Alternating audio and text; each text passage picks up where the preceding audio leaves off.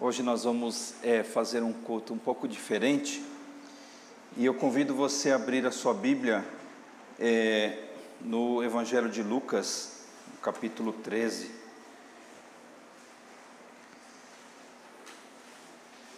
Nós vamos já iniciar aqui a mensagem que Deus tem para a igreja. Que Deus possa nos abençoar nesta noite. Final de tarde, um dia bonito, né? De calor, calor de verão. Mas é muito bom, queridos, poder estar na igreja. Você que visita a igreja, que Deus abençoe você, a sua casa, a sua família né, você que está na sua casa também, acompanhando este culto pela internet, é, esteja conosco até o final, né, que Deus possa é, encontrar um espaço aí no seu coração também. Irmãos, hoje nós vamos falar sobre um tema é, que conforta o nosso coração, e esse tema ele é Deus se importa comigo, né? Deus se importa conosco, né? Tanto é que estamos aqui, por isso que é, podemos afirmar categoricamente que Ele se importa comigo, com você, é, de uma maneira toda especial, tá bom?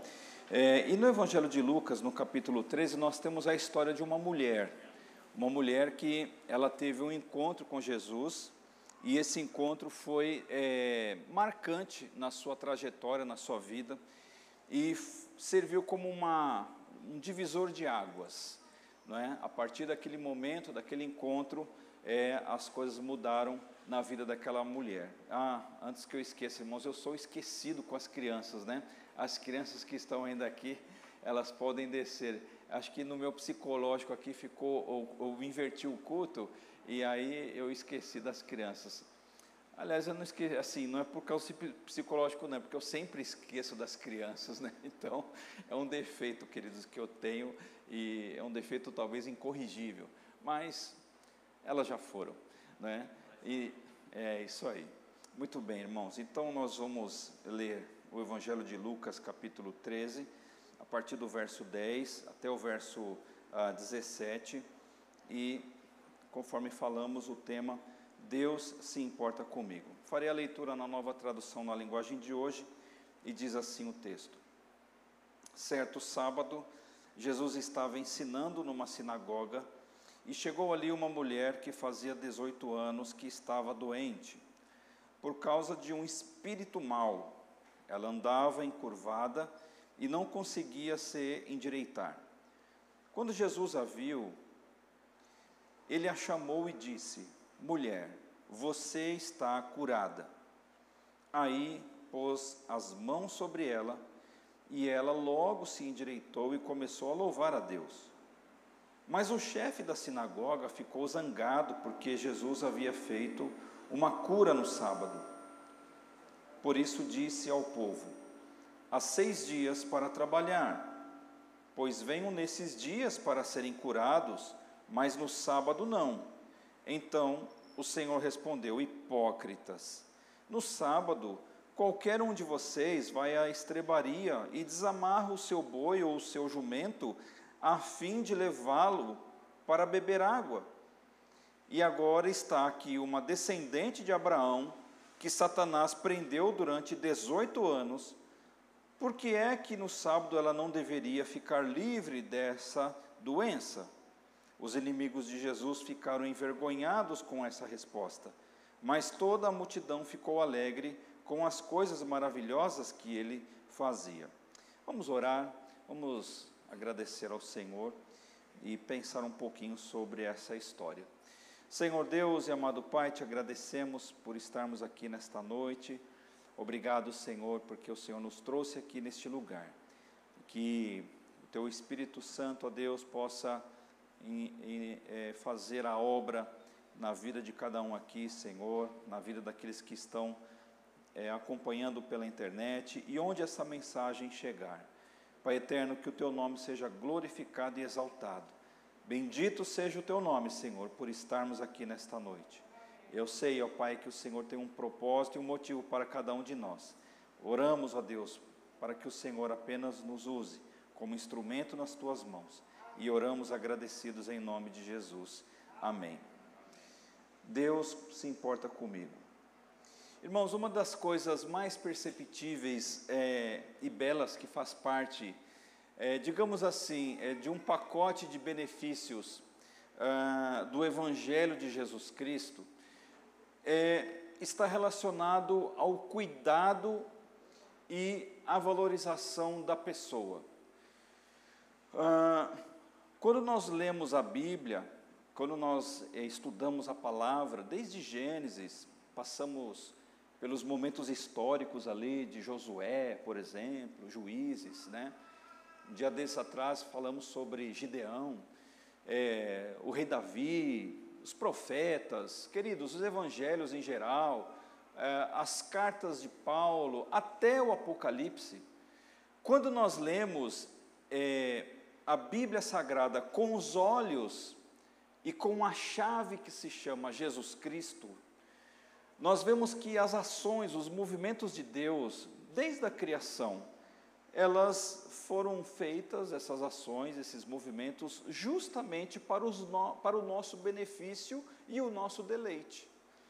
Se você pegar, por exemplo, a criação do mundo, por que, que Deus criou todas as coisas? Porque a coroa da sua criação somos nós. Fomos nós lá no Éden, então Deus criou os céus, a terra, o mar, todas as coisas, os animais, os campos, ah, enfim, tudo que eh, os nossos olhos eh, alcançam, e Deus nos colocou neste lugar para nós nos deleitarmos, para nós aproveitarmos, para nós conhecermos, para nós degustarmos, para nós eh, vivenciarmos as coisas, para nós, inclusive, nos relacionarmos uns com os outros. Então, irmãos, quando nós olhamos para a palavra de Deus com estes olhos, com este filtro né, do cuidado e dos benefícios de Deus, é impossível nós não concluirmos que esses atos de Deus, as ações de Deus, eh, no decorrer da história e da criação, sempre foram com um objetivo maior de nos abençoar, de cuidar de nós, de nos acolher diante de si. Afinal, é, vale lembrar aqui que nós somos o que? A imagem e semelhança de Deus. E nada então, nesse sentido, pode ser mais importante do que a vida humana. Nada mais pode ser importante do que a vida humana, porque Deus quer nos dignificar e nos abençoar. Quando nós falamos de cristãos, por exemplo, já que estamos no meio cristão, e, e, esta mensagem ela parte de um livro que nós acreditamos ser a palavra de Deus, porque não é porque nós cremos nela como a palavra de Deus, é porque ela é a palavra de Deus. Ah, e como nós estamos aqui em uma igreja evangélica, é, há muitos equívocos, irmãos, do que seja um cristão. Eu digo equívocos porque pode ser que pessoas que frequentem igrejas, seja esta ou seja qualquer outra, não se sintam cuidados, não se sintam acolhidos, não se sintam dignificados por Deus. Porque o que, que não é ser um cristão? Por exemplo, irmãos, a lista é muito grande, mas eu separei aqui apenas algumas coisas. Não é frequentar a igreja, o, o ato de nós frequentarmos, ou o fato e o ato de nós frequentarmos, não significa absolutamente nada, porque nós frequentamos o ambiente de trabalho, frequentamos a padaria, frequentamos a academia, frequentamos o supermercado, e o fato de nós estarmos no supermercado não nos, não nos transforma em algo similar ali. O fato de alguém estar na igreja, irmãos, por uma questão de frequência, não o torna melhor ou pior. Esta é uma realidade. A prova disso é que muitas pessoas que vive, vivem na igreja durante muitos anos não são transformadas de dentro para fora. Porque uma outra coisa é que ah, não ser cristão, por exemplo, não é se caracterizar por determinadas roupas ou por determinadas falas.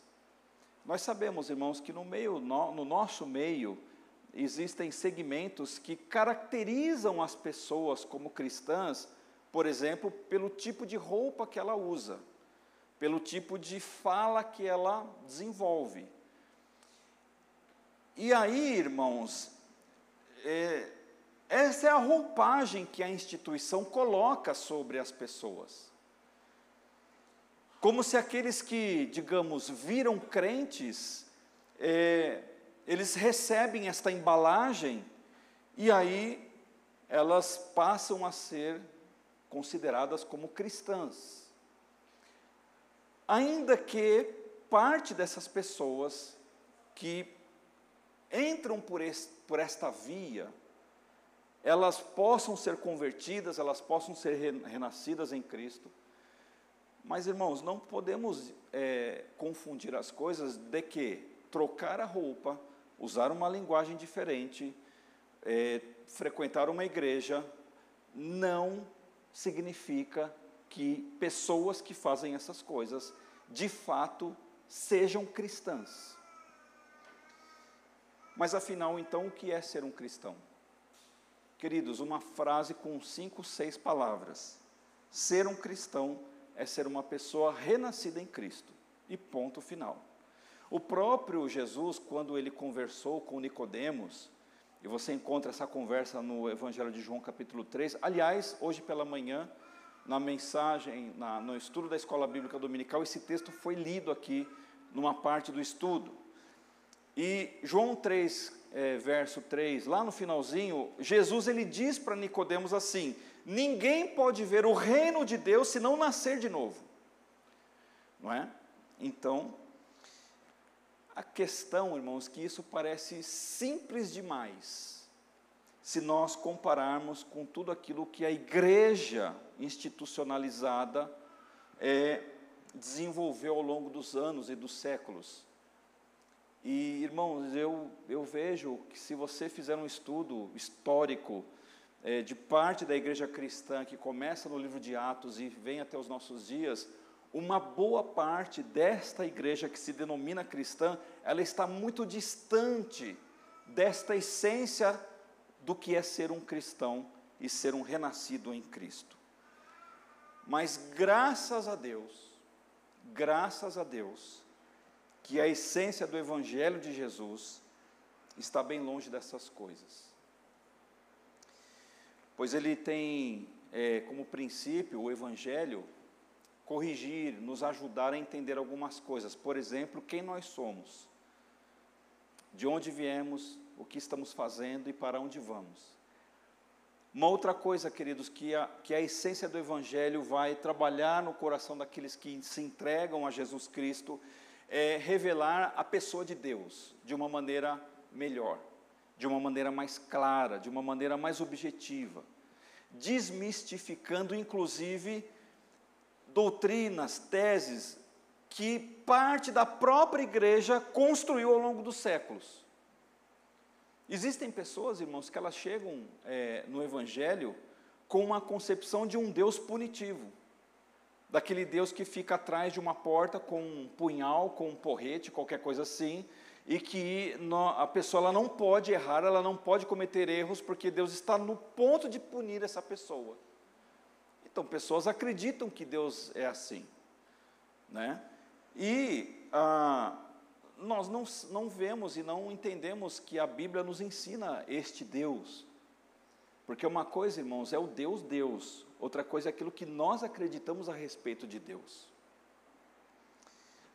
E quando nós voltamos ao texto, fiz essa, essa breve introdução, irmãos, para nós entendermos algumas coisas dessa história. A situação daquela mulher não era uma situação fácil. Muito pelo contrário, era uma condição de aflição e de desesperança. Quando aquela mulher chega na sinagoga, ela chega aflita e ela chega sem esperança.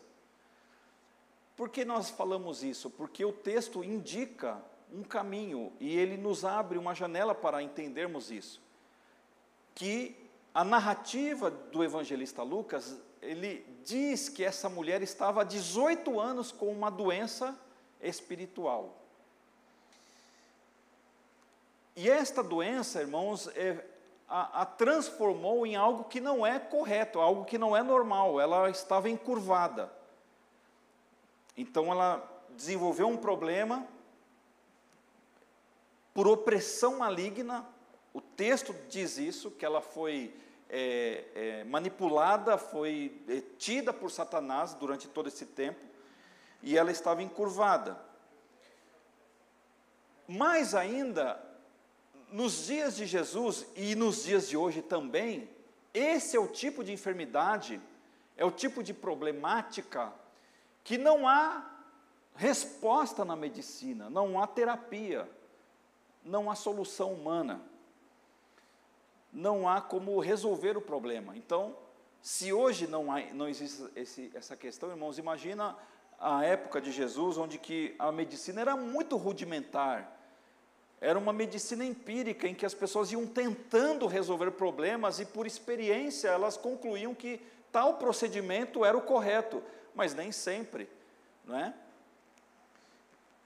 Mais ainda, olha só que é, parece que nós vamos descendo um degrau após o outro, irmãos, para entender o que, que é, o que, que passava na cabeça daquela mulher. Mesmo frequentando um ambiente religioso, a sua vida não foi alterada. Vocês entenderam, irmãos, o motivo da nossa introdução? O fato de pessoas frequentarem igrejas é, não significa absolutamente nada. Porque esta mulher, irmãos, ela frequentou pelo menos essa sinagoga durante muitos anos, esta ou outra sinagoga, e mesmo estando num ambiente religioso em que a Torá era lida, em que os ensinamentos do Antigo Testamento eram passados, em que pessoas assim ungidas, pessoas separadas, pessoas inteligentes, pessoas capacitadas para lidarem com questões espirituais, aquela mulher ela não teve o benefício daquela, daquela frequência na sinagoga. Mais ainda, aquela opressão espiritual, a sua condição espiritual lhe impunha limitações naturais, porque ela estava restringida em muitas coisas a começar pela sua própria condição física, em que Satanás colocou a mão sobre ela, então ela passou a ter muitas dificuldades na sua caminhada. E além disso, irmãos, para encerrar a cota de sofrimento, a sua doença não era uma doença, não era uma doença de origem física, era uma doença de origem maligna. Queridos, a situação dessa mulher não era nada fácil, não é verdade? Não era nada fácil, talvez, enfrentar a vida como aquela mulher enfrentou, enfrentava. E talvez seja esta, irmãos, a situação de muitas pessoas em nossos tempos, em nossos dias. Talvez pessoas da nossa família, pessoas amig, amigas, colegas de trabalho, é, talvez até pessoas que frequentam a igreja, talvez esta seja uma situação similar à, da mulher. Pessoas que vivem sem esperança, pessoas que passam um tempo oprimidas, pessoas que é, se encurvam perante a vida e não conseguem desenvolver absolutamente nada na sua existência, pessoas que, sabe, é, é, momentos da vida que tudo fica amarrado, não se resolve nada, é, a pessoa não consegue dar um passo para frente, nem um passo para trás, parece que tudo está estagnado, não há é, é, vislumbre de soluções e de coisas esperançosas. É, existem pessoas, irmãos, que passam por momentos assim, em que, é, seja por razões malignas, seja por razões naturais, pessoas, irmãos, enfrentam barras pesadas na passagem da sua vida e, e, elas ficam à mercê do sofrimento, e mais ainda, além delas ficarem à mercê do sofrimento, elas não encontram respostas e um caminho para elas sair daquela condição difícil da sua vida. Porém, irmãos, todas as vezes que nós lemos uma história triste como essa, é, e vemos, irmãos, lamentavelmente, uma realidade que é, ninguém gostaria de viver, né? É, assim como essa mulher passou. Mas quando ela menos esperava, num dia qualquer da vida, ela foi à sinagoga. E coincidentemente, Jesus esteve na mesma sinagoga. É aquele negócio que uma pessoa vem de cá, vem de lá, vem de cá, vem de lá, ninguém se programa para nada e elas se encontram em um determinado ponto.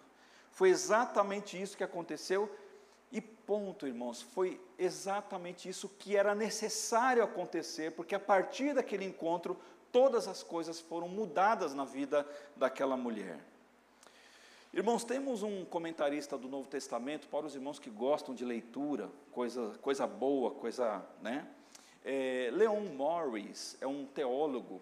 Ele é um teólogo muito respeitado, né? Ele fez é, vários é, comentários de livros do Novo Testamento e sobre esta passagem especificamente, ele ele faz duas observações, irmãos, do verso 10 ao verso 13, que ele diz o seguinte: é, analisando a Bíblia deste ponto para frente, esta é a última vez que se registra a presença de Jesus numa sinagoga. Jesus, então, é, ou os evangelistas omitiram esta informação, por qualquer motivo, ou de fato, irmãos, Jesus ele não entra mais em sinagogas a partir deste encontro com a mulher.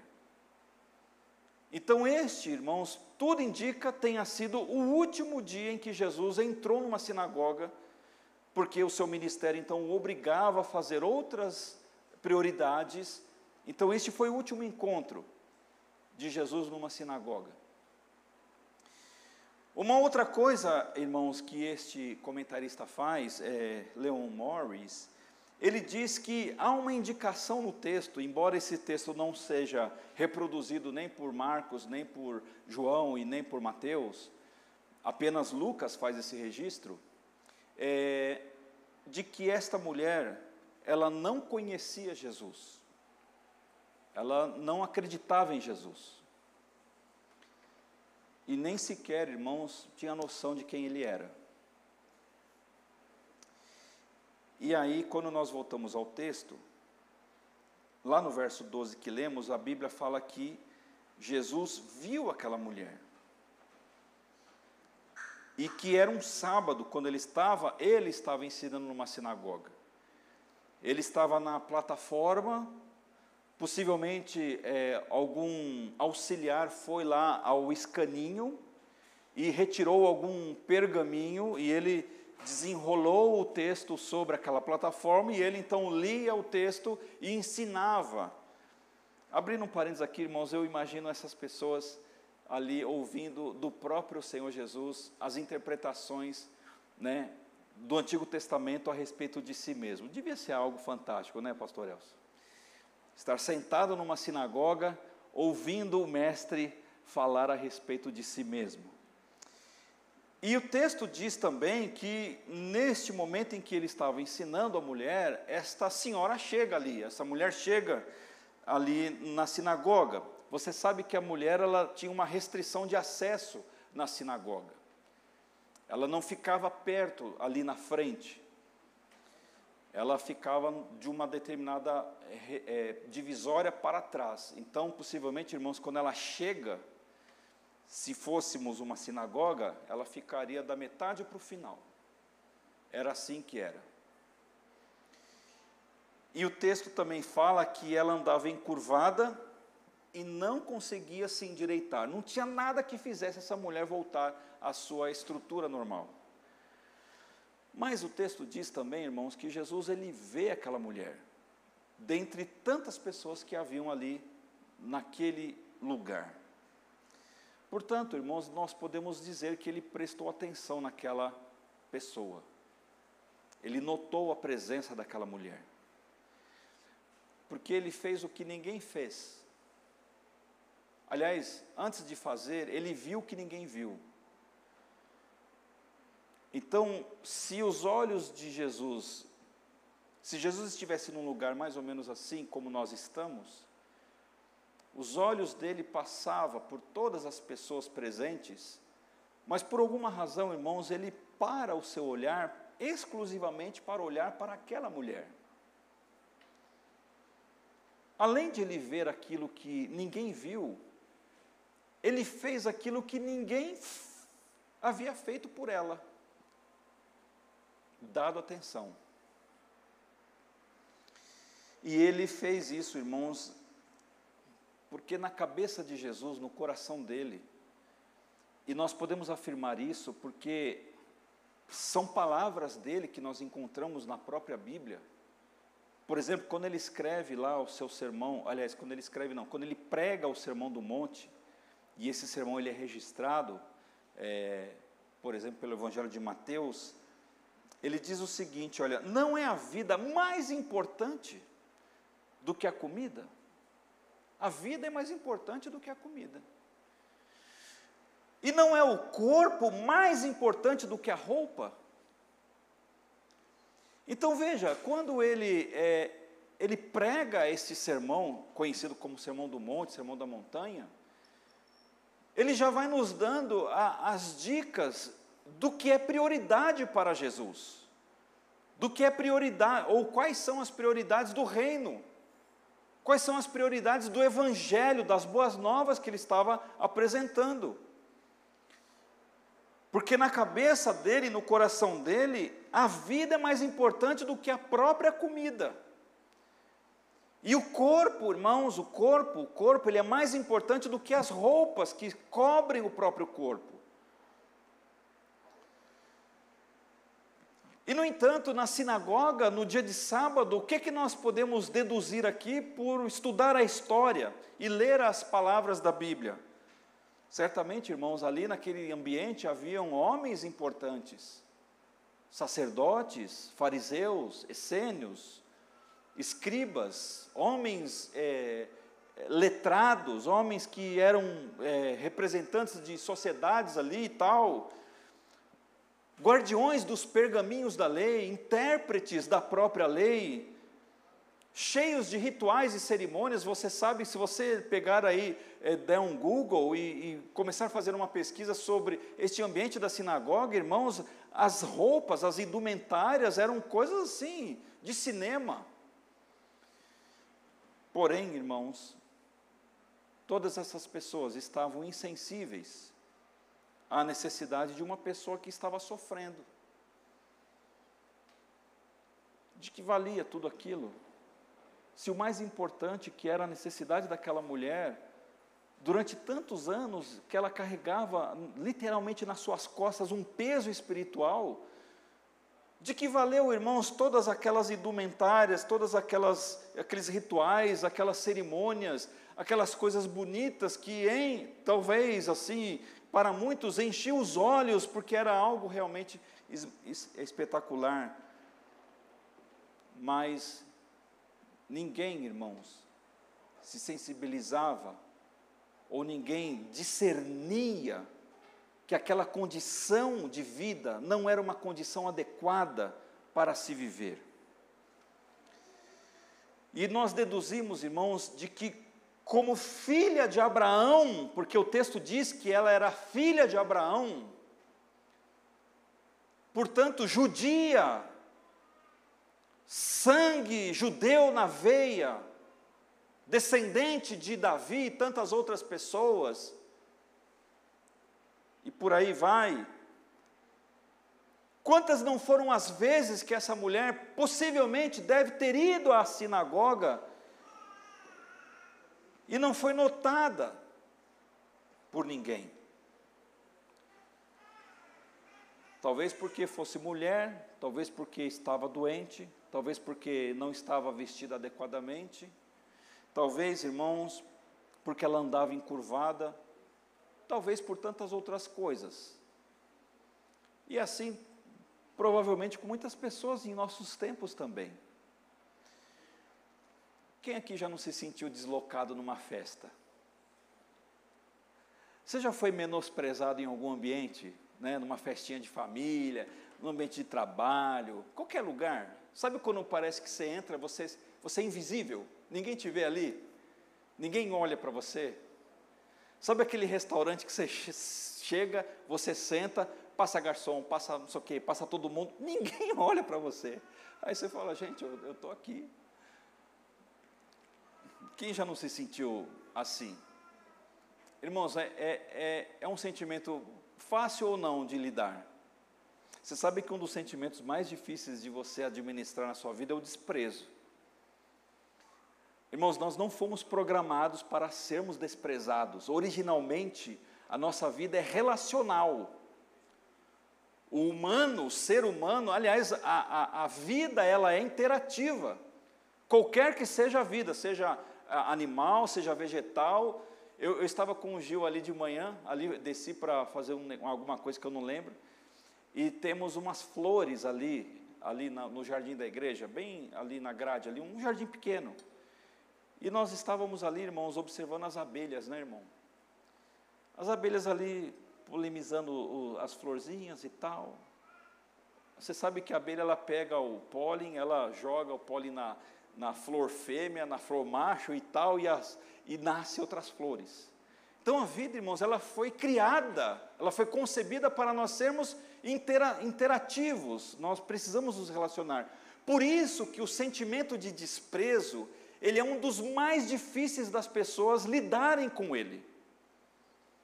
Quando a pessoa não se sente ambientalizada, quando mais do que isso, quando ela se sente excluída de determinados lugares, quando ela não se sente abraçada.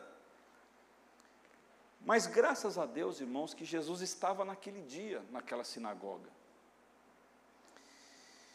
E Jesus, irmãos, ele viu o que ninguém viu. Ele olhou para uma mulher, irmãos, que estava endemoninhada.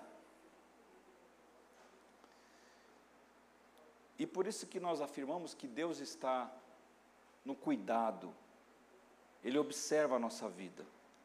Temos um salmo, irmãos, que diz o seguinte: Ele está perto de todos os que pedem a sua ajuda, dos que pedem com sinceridade, a todos os que o temem, dá o que é necessário, Ele ouve os seus gritos e os salva da morte. O Senhor protege os que o amam, mas destruirá todos os maus. Queridos, é, veja que a onisciência do Senhor faz com que ele saiba quais são as necessidades de quem quer que seja, mesmo quando esta pessoa não verbalize uma palavra sequer. Porque aquela mulher ela entra na, na sinagoga, não há indicações de que ela pronuncia palavras, que ela fala, que ela levanta a mão, que ela se manifesta assim. No entanto, irmãos, talvez ali havia um clamor dentro dela. Havia um grito de socorro no coração daquela mulher. Havia um desejo, queridos, de libertação. E que a experiência dela no ambiente religioso talvez havia produzido no coração dela uma descrença em relação à fé. Porque afinal foram 18 anos de frequência, ou de, de, de, de vezes que ela estava frequentando uma, um ambiente religioso e nada resolveu o seu problema. Às vezes, irmãos, nós somos assim, nós gritamos de dentro, e nós, mas nós não verbalizamos. Nós sofremos calados, mas uma coisa nós podemos dizer com base nessa história: de que Deus ele ouve esses gritos da nossa alma. De que Deus, irmãos, ele está atento a esses detalhes que talvez outras pessoas que vivem conosco, que, que estão aqui na igreja, não saibam sobre estas coisas. E Jesus, irmãos, ele olha para aquela mulher e ele vê aquela angústia na sua vida. Mas como Jesus é Jesus, né? Ele nunca faz a coisa pela metade, o que, que ele faz? Ele vê a mulher e logo em seguida, na Bíblia sua que está dizendo, ele chama aquela mulher para si.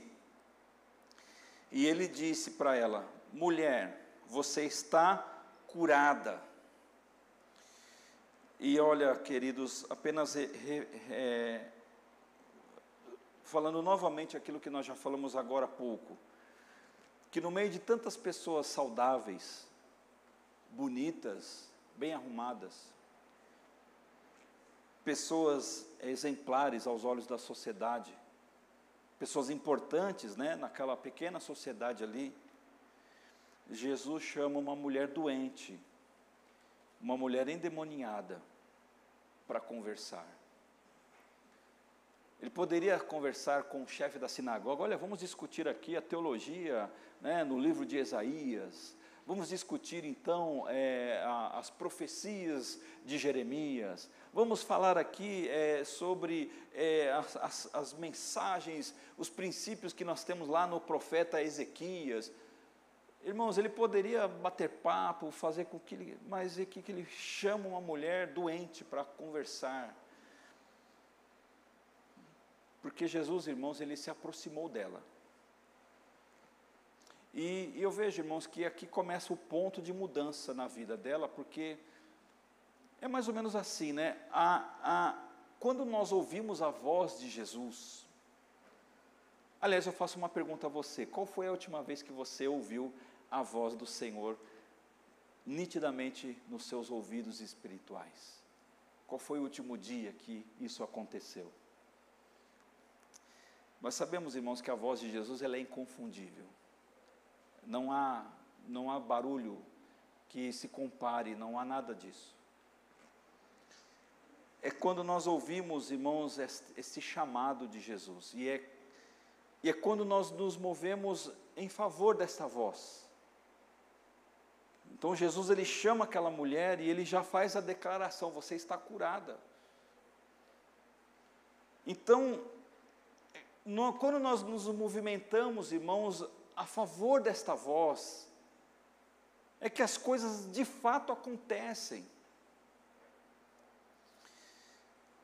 Irmãos, possivelmente aqui, muitos frequentadores, ou todos, ou a maioria dos frequentadores daquela sinagoga, eles estavam preocupados com o formato do culto, com ah, os rituais e as normas com as formalidades de como entrar, de como sair, de como ler, de como fazer, de como limpar isso, aquilo. Enquanto isso, irmãos, Jesus, o que, que ele estava ali? Procurando um coração sedento para chamar e fazer morada. Falando um pouquinho da introdução, irmãos, por isso que às vezes a gente é, erra na forma e acaba se esquecendo da essência. Porque a forma, irmãos, é algo totalmente secundário. Você sabe que uma vez eu ouvi um pastor que ele foi muito influente na minha vida, né, o pastor Soler. E ele, hoje ele é membro dali da Vila Formosa, ele mora lá. E ele contou uma história, irmãos, muito interessante. Ele foi fazer é, um trabalho na África, não me lembro o país lá. E aí ele chegou, irmãos, pegou um intérprete, foi para um lugar lá para pregar o evangelho, e pegou um jipe velho e andou horas e horas e horas no meio do barro, no meio do pó, no meio de tudo, e chegou num determinado lugar e era uma árvore gigantesca assim, né? E aí ele achava que ele ia, ia numa igreja, igual a nossa, assim, com um telhado, com um banco. E ele perguntou, mas cadê as pessoas? Espera, calma que daqui a pouco vai começar. Irmãos, e aí ele começou a ouvir um barulho daqui, um barulho de lá, um barulho daqui, um barulho de lá. E as famílias, elas iam para a igreja cantando no meio do mato, das tribos lá, elas iam aparecendo, de repente surgia uma família daqui, um grupo de lá, e todo mundo cantando, e todo mundo cantando. Ele falou assim: irmão, é uma coisa que não dá para explicar com palavras. A sensação de estar num lugar onde que Deus está se manifestando de uma maneira assim integral no coração das pessoas pela sede que no coração daqueles que estavam se dirigindo àquela árvore. E de repente, irmãos, debaixo da árvore estava cheio de pessoas felizes, com descalças, com shorts, sem shorts, com calça, com blusinha. Irmãos, a forma do culto, de como as pessoas estavam ali, ninguém viu aquilo, porque o ambiente era outro. E ele pregou o Evangelho, e pessoas que não eram cristãs, que foram convidadas pelas famílias, e elas foram lá, e ele conta uma, uma curiosidade dessa história em que era um muçulmano que estava traduzindo a linguagem lá para a tribo, porque ele falava é, uma coisa para o muçulmano e o muçulmano é, interpretava, ele falava lá na, em inglês, alguma coisa assim, e pessoas se converteram. E ele falou assim que aquela foi a maior experiência da vida dele. Num culto debaixo de uma árvore, com pessoas descalças, pessoas esquisitas aos nossos olhos, à nossa cultura.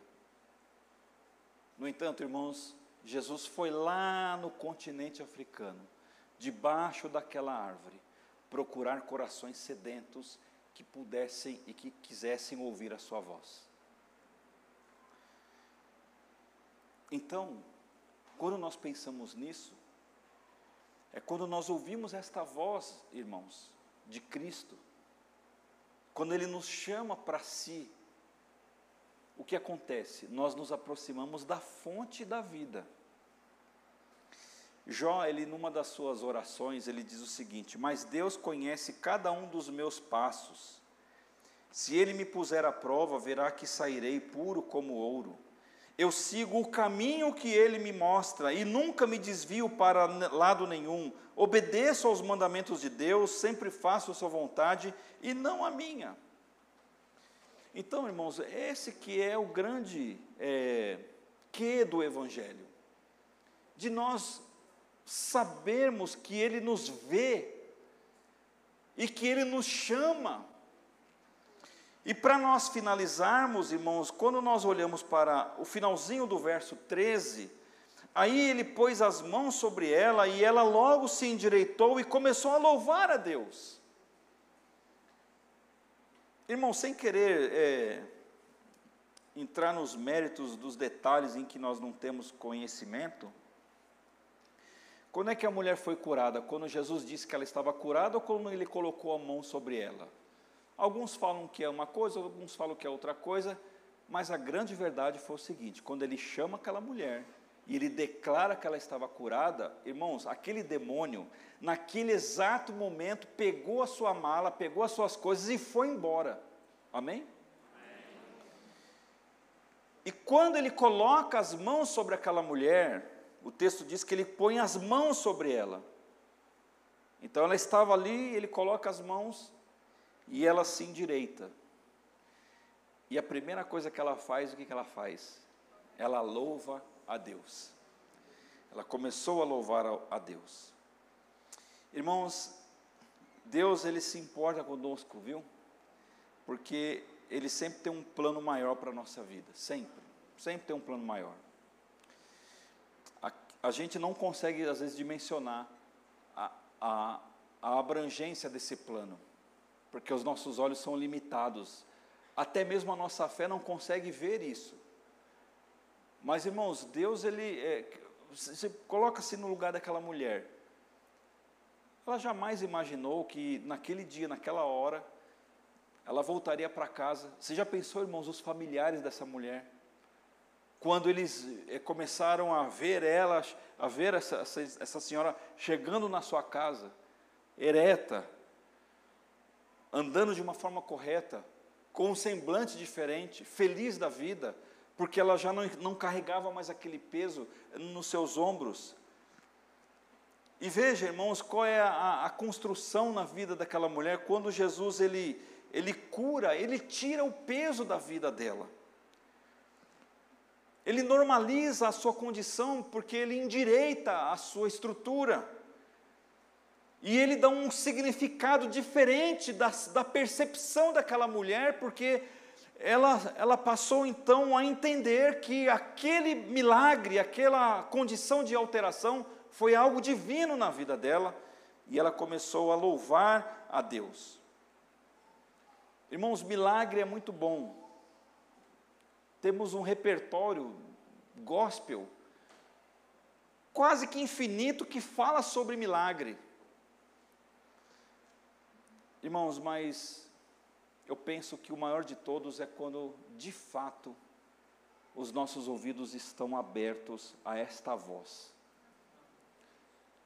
Irmãos, é maravilhoso nós termos essas experiências com Jesus Cristo, de nós lermos a palavra, e vermos assim a Sua mão agindo na vida das pessoas, agindo em nossa vida, em nossa família. E eu concluo, irmãos, dizendo que, e nós vamos orar aqui uns pelos outros, fazer um momento de oração intercessória, apenas afirmando que Deus ele cuida de cada um de nós aqui, amém? Primeira verdade absoluta é essa. A segunda é que você não pode perder de vista, vou fazer aqui um trocadilho. Você não pode perder de vista o fato de que Ele vê você, de que Ele enxerga você exatamente onde você está, exatamente a sua condição de vida, exatamente aquilo que você é e representa. Ele vê você. Mas Ele quer ver também, não apenas o físico, a casca, porque, irmãos, essa embalagem, uma hora, ela vai, ela vai para baixo da terra. A gente sabe disso. Mas o que, que ele está interessado? No nosso coração. Ele está interessado, irmãos, num coração sedento. Num coração, irmãos, que ame ao Senhor Jesus. Por isso que no início da mensagem, irmãos, nós falamos um pouco sobre o que eu não acredito, por exemplo, o que é ser um cristão e o que de fato não é um cristão.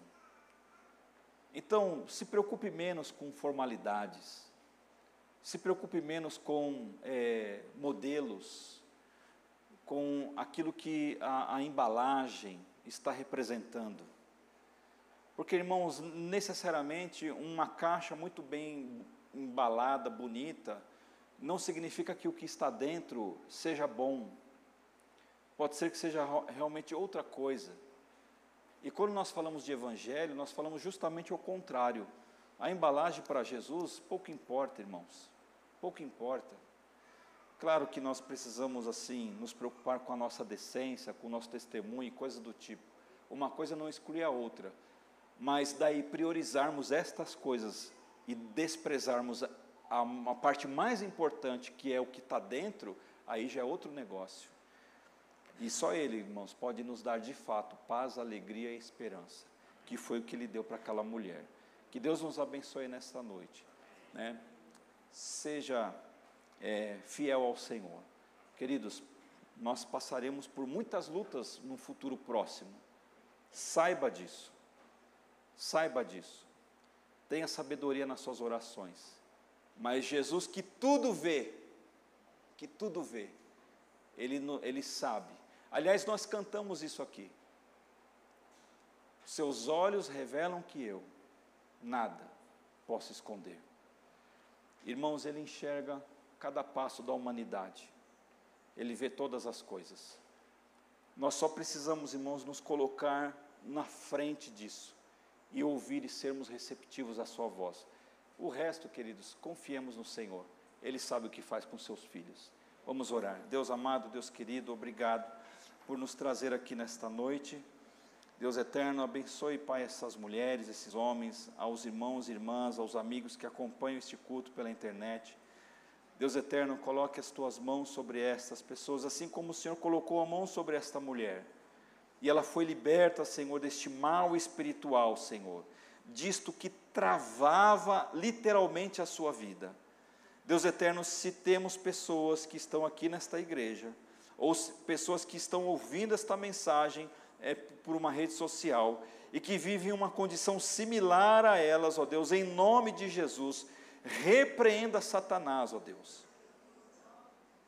Deus eterno, repreenda, Senhor, o maligno, Senhor, desta vida, na autoridade que o Senhor confere à sua igreja, para que o teu nome seja glorificado, Senhor, e seja louvado nesses lábios e nesse coração. Muito obrigado, Senhor, por tudo. Complete esta palavra na vida e na alma de cada pessoa. E oramos agradecidos em nome de Jesus. Amém.